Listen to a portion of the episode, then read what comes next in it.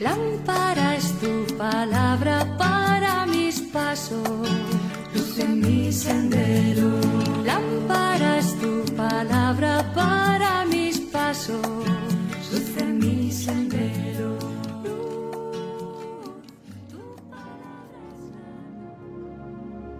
Del Evangelio según San Marcos capítulo 3 versículos del 13 al 19. En aquel tiempo Jesús, mientras subía a la montaña, fue llamando a los que él quiso, y se fueron con él.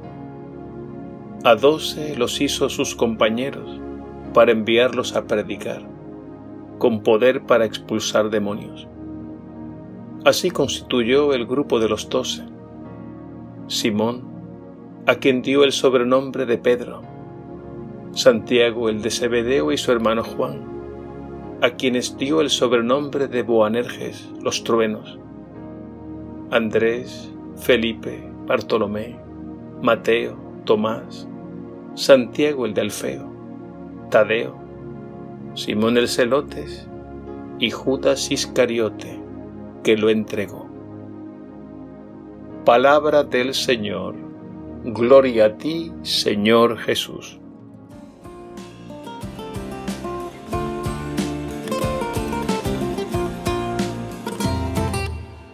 Gracias Señor por tu amor.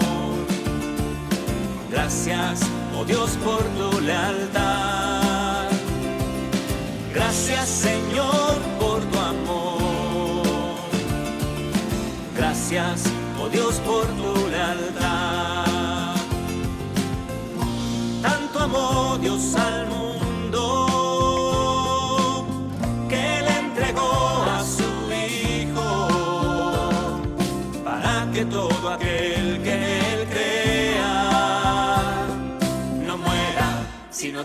vida eterna.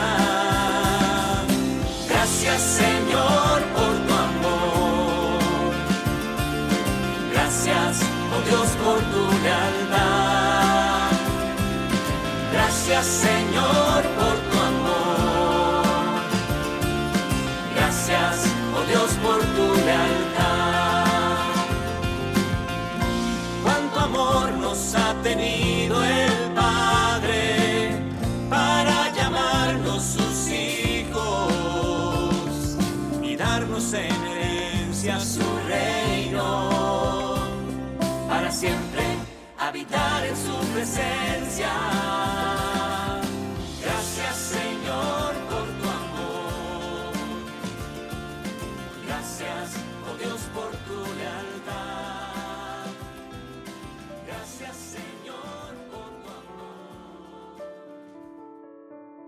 Jesús sube a la montaña en compañía de sus discípulos, y en esta subida elige a doce para enviarlos a predicar con poder para expulsar demonios.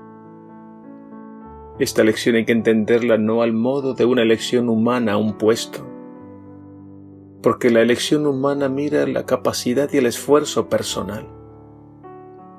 La elección que hace Jesús no se basa en criterios humanos, él pudo haber elegido a otros más capaces humanamente hablando.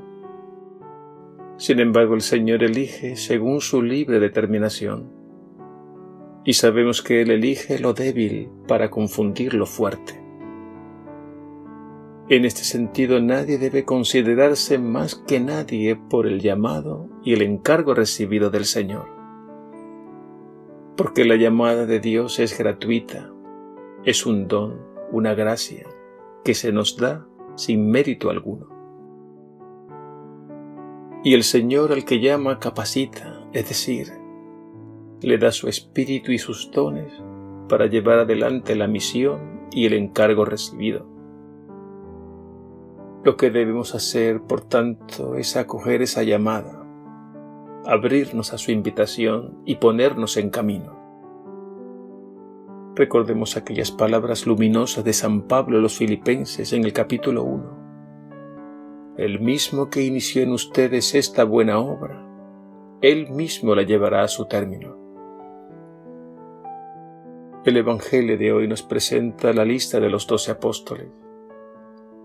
Acercándonos a esta lista observamos en primer lugar un grupo no homogéneo sino heterogéneo. Es decir, son hombres de distintos orígenes, distintas mentalidades y distintos oficios. Unos eran pescadores, como Pedro y Andrés. Había uno que había sido recaudador de impuestos, este era Mateo. Otro, como Bartolomé, era maestro. Y había otro que era de un grupo revolucionario. Se trata de Judas Iscariote. De modo que Jesús elige un grupo de hombres muy variados.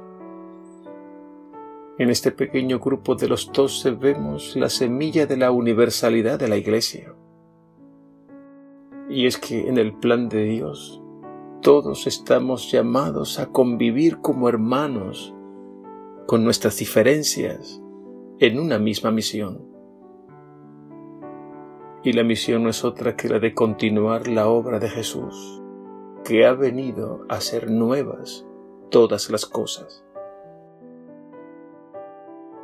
No nos debe extrañar que en un grupo tan variado de hombres las diferencias y tensiones no podían faltar. Y es que Jesús no formó una secta, no organizó un club para satisfacer los gustos de cada uno, no formó una élite de gente exclusiva. Jesús eligió a hombres normales de su pueblo con sus virtudes y defectos, y que muy bien nos representan a todos nosotros. Y Jesús les irá poco a poco formando y capacitando Hoy se nos pone delante la lista de los doce apóstoles, para que nos miremos en ella como en un espejo. Y en esa lista encontraremos un modelo realista de la Iglesia, que es una pequeña comunidad de discípulos en torno al Maestro, a los que Él capacita y envía a la misión. Y encontramos también en esa lista un modelo de iglesia que es casa y hogar de la familia de Jesús, en la que nos miramos como hermanos e hijos de Dios, y desde donde se hace cada vez más palpable el reino de Dios.